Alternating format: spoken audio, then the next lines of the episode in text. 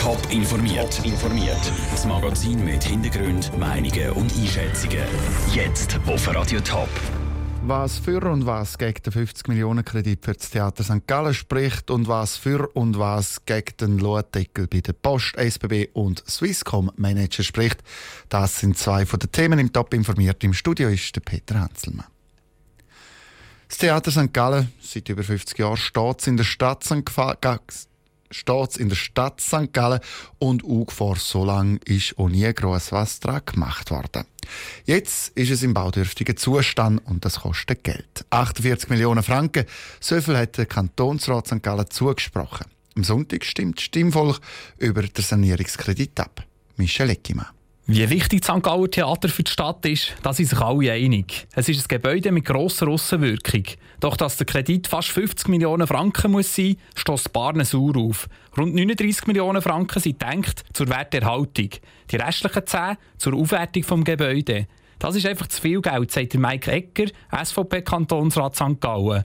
Und wo der Kantonstheater vor knapp zehn Jahren vor Stadt übernommen hat, ist etwas anderes versprochen worden. Es kommen keine grösseren Investitionen zu, hat es dort mal noch geheißen. Es sind Summen genannt worden von 14 Millionen Franken, die müssten investiert werden. Jetzt sind wir bei 48,6 Millionen Franken.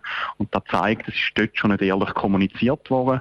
Und das ist jetzt wieder der Fall. Wenn wir hier Ja sagen, wird in ein paar Jahren wieder ein Investitionspaket kommen. Weiter kritisierte Mike Ecker, dass nie Alternativen geprüft wurden. Die Argumente gelten für das Ja-Komitee nicht. Der Peter Hartmann von SP unterstreicht die Wichtigkeit des Theaters.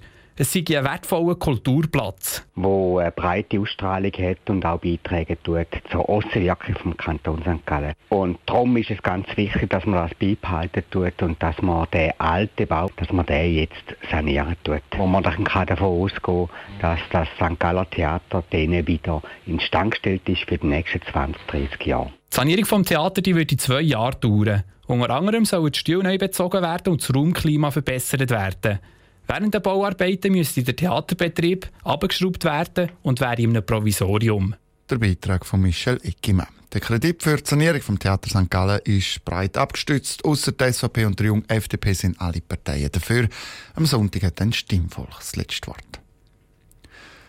Die Post, die SBB und Swisscom haben in den letzten Monaten vor allem mit Subventionsskandal, Pannenzügen und Datenklau auf sich aufmerksam gemacht. Und ausgerechnet heute debattiert der Ständerat über einen Lohndeckel bei diesen bundesnahen Betrieben. Sind Manager in Gefahr? Der Matthias Strasser berichtet aus dem Bundeshaus. Es war eine der grösseren Überraschungen der Wintersession. Der Nationalrat hat einem Vorstoß zugestimmt, der will, dass die Chefs von Post, SBB und Swisscom in Zukunft maximal eine halbe Million Franken pro Jahr dürfen verdienen. Das ist ein Lohn, der sehr hoch ist. Die meisten Leute können nur von solchen Löhnen träumen. Sagt der Corrado Pardini, SP-Nationalrat und Urheber von dem Vorstoß. Heute diskutiert der Ständerat den Lohndeckel. Und wenn er auch zustimmen würde, dann wäre die Schlamassel für die Chefetagen in den bundesnahen Betrieben perfekt. Auch im Ständerat gibt es durchaus Sympathien. Der Thomas Minder, der mit der Abzockerinitiative ist bekannt wurde, sagt, die führen schon einen gewaltigen Laden mit Tausenden von Mitarbeitern. Das darf man auch nicht unterschätzen. Aber so gefühlsmäßig, würde ich sagen, ist eine grosse Sympathie, dass eine halbe Million genug ist. Eine Sympathie, aber gleich, in der vorberatenden Kommission hat kein einziger Ständerat für den Lohndeckel gestimmt.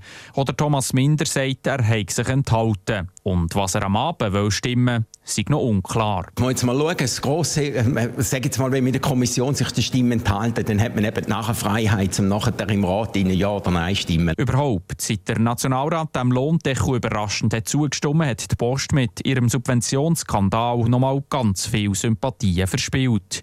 Aber, sagt der Corrado Pardini, hey, ich glaube, das ist, äh, hat keinen Kausalzusammenhang. Mal prima vista. Viel entscheidender sei, wie sich die CVP als wichtige Kraft im Ständerat entscheiden. Noch wenn die überraschend dafür sein wird es aber eng für einen Lohndeckel bei Post und Co.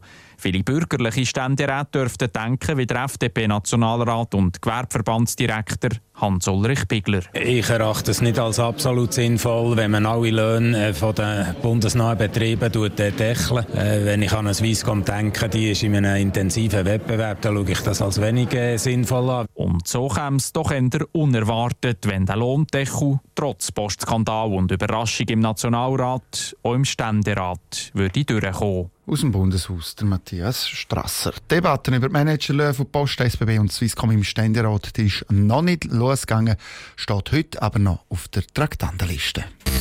Top informiert, auch als Podcast. Mehr Informationen gibt es auf toponline.ch.